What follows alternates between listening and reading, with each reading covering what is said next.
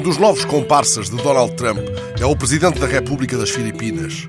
O nosso Departamento de Notícias Falsas avaliou a viabilidade da expressão amigo em vez de comparsa na divulgação deste promissor relacionamento. Mas está ainda fresca na memória de muitos leitores de jornais legenda que Rodrigo Duterte aplicou aos norte-americanos uma cambada de hipócritas.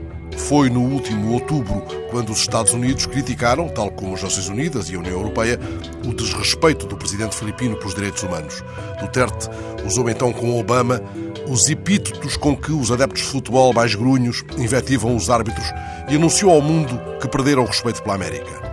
Tem agora o filipino um comparsa na Casa Branca. Há uma subtil nuance entre comparsa e amigo.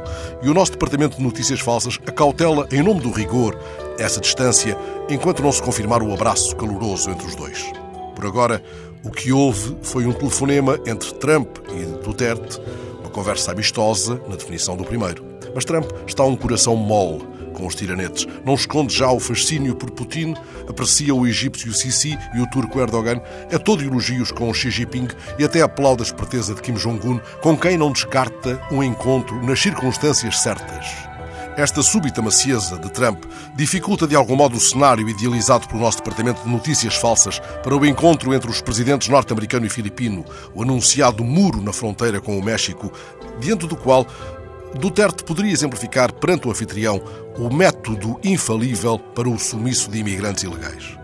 Duterte chegou ao poder em Manila apenas em 2016 e já despachou 7 mil traficantes e consumidores de drogas. São palavras suas, em público, não construção do nosso departamento. Eu mesmo matei três e nem sequer sei quantas balas meti no bucho de cada um.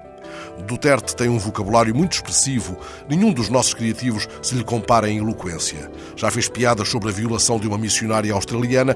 Mais de uma vez se comparou a Hitler. Não poupa nas cores fortes. Mas não é isso que inibe os nossos criativos.